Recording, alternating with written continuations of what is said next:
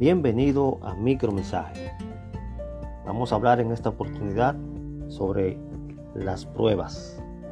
Leemos en la Biblia Santiago capítulo 1 versículos 2 al 6. Hermanos míos, tened por sumo gozo cuando os halléis en diversas pruebas, sabiendo que la prueba de vuestra fe produce paciencia. Mas tenga la paciencia su obra completa para que seáis perfectos y cabales sin que os falte cosa alguna. Y si alguno de vosotros tiene falta de sabiduría, pídala a Dios, el cual da a todos abundantemente y sin reproche, y le será dada. Pero pida con fe, no dudando nada, porque el que duda es semejante a la onda del mar, que es arrastrada por el viento y echada de una parte a otra. En esta oportunidad titulamos nuestro micromensaje Pasar la prueba. Aquí la traducción más idónea debe ser perseverancia en vez de paciencia. Entonces podemos decir, la prueba de vuestra fe produce perseverancia. Claro, se sobreentiende que es así si pasa la prueba. Es la idea que transmite el texto. ¿Puede un cristiano estar gozoso cuando atraviesa un momento difícil? Seguro que sí. Un ejemplo sencillo, haciendo una similitud, cuando usted estudia para un examen en la universidad o para una prueba de tránsito, a la hora de tomarlo, usted va seguro, confiado y gozoso porque se preparó para ello. En la vida de todo cristiano, las pruebas van a llegar y debe estar preparado. El consejo de la palabra de Dios aquí en Santiago dice cómo hacerlo te dice cómo prepararte para ello. El primer paso es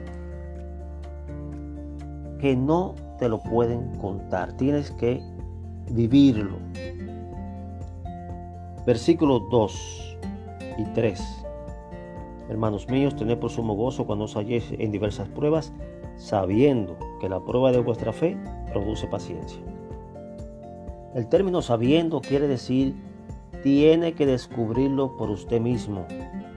El tiempo del verbo da a entender una acción continua y progresiva. En otras palabras, apréndelo con tu propia experiencia. Por eso el primer paso es que no te lo pueden contar. Segundo paso, en el versículo 5, pida sabiduría. Esa experiencia va a fortalecer su paciencia aprenderá a ser perseverante. En el proceso será necesario para que la perseverancia cumpla su propósito, es decir, no claudicar, no caer, no dejarse vencer, será necesario tener la sabiduría para que eso no suceda. Si no la tiene, pídasela a Dios, que Él no se la va a negar. Y como tercer paso está la fe. Tenga fe. Lo vemos en el versículo 6. La falta de fe es desconfianza. ¿Desconfía usted de Dios?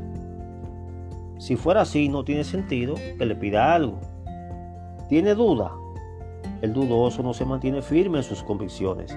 Por eso se le compara con las olas del mar que van hacia arriba y luego vienen hacia abajo, de manera agitada.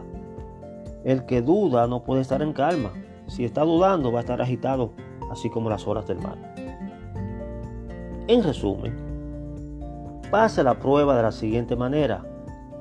Encuentre gozo cuando esté en medio de la prueba, fortaleciendo la paciencia a través de la experiencia que ella le dará, pidiéndole a Dios la sabiduría que necesita para afrontar esa dificultad en particular, poniendo toda su fe en Él, sin el más mínimo ápice de duda. Dios te bendiga, querido hermano. Pase la prueba.